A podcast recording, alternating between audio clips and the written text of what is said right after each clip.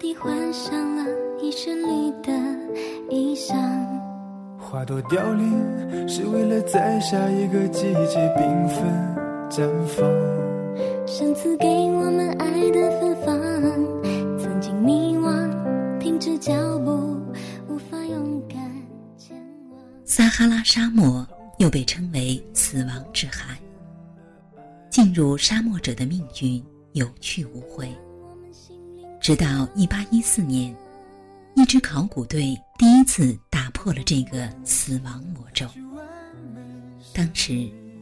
荒漠中随处可见逝者的骸骨，队长总让大家停下来，选择高地挖坑，把骸骨埋起来，还用树枝或石块为他们竖个简易的墓碑。但是，沙漠中骸骨实在太多，掩埋工作占用了大量的时间。队员们抱怨：“我们是来考古的。”但队长固执地说：“每一堆白骨都曾是我们的同行，怎能忍心让他们沉尸荒野呢？”约一个星期后，考古队在沙漠中发现了许多古人遗迹和足以震惊世界的文物。但当他们离开时，突然刮起风暴，几天几夜不见天日。接着，指南针都失灵了，考古队完全迷失方向，食物和淡水开始匮乏。他们这才明白，为什么从前那些同行没能走出来。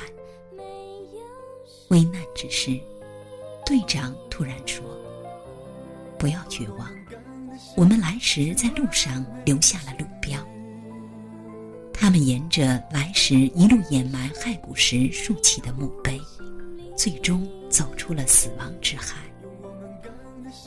在接受记者的采访时，考古队的队员们都感慨：“善良是我们为自己留下的路标。”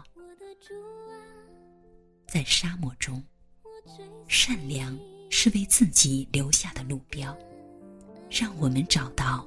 回家的路，在人生的道路上，善良是心灵的指南针，让我们永远不迷失方向。不论你伤害谁，就长远来看，你都是伤害到你自己。或许你现在并没有觉知，但他一定会绕回来。凡你对别人所做的。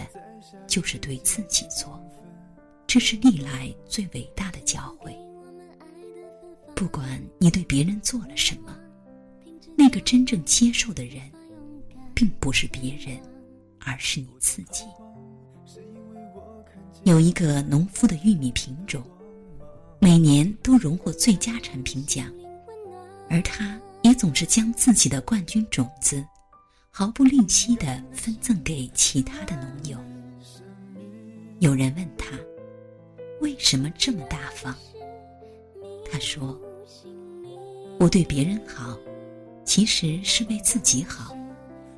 风吹着花粉四处飞散，如果邻家播种的是次等的种子，在传粉的过程中，自然会影响我的玉米质量。因此，我很乐意农友们都播种同一优良品种。”他的话看似简单，却深负哲理。凡你对别人所做的，就是对自己所做的。所以，凡是你希望自己得到的，你必须先让别人得到。就像那个农夫一样，如果你想要得到冠军的品种，就要给别人冠军的种子。你若想被爱，就要先去爱人；你期望被人关心，就要先去关心别人。你要想别人对你好，就要先对别人好。如果你希望交到真心的朋友，你就必须先对朋友真心，然后你会发现，朋友也开始对你真心。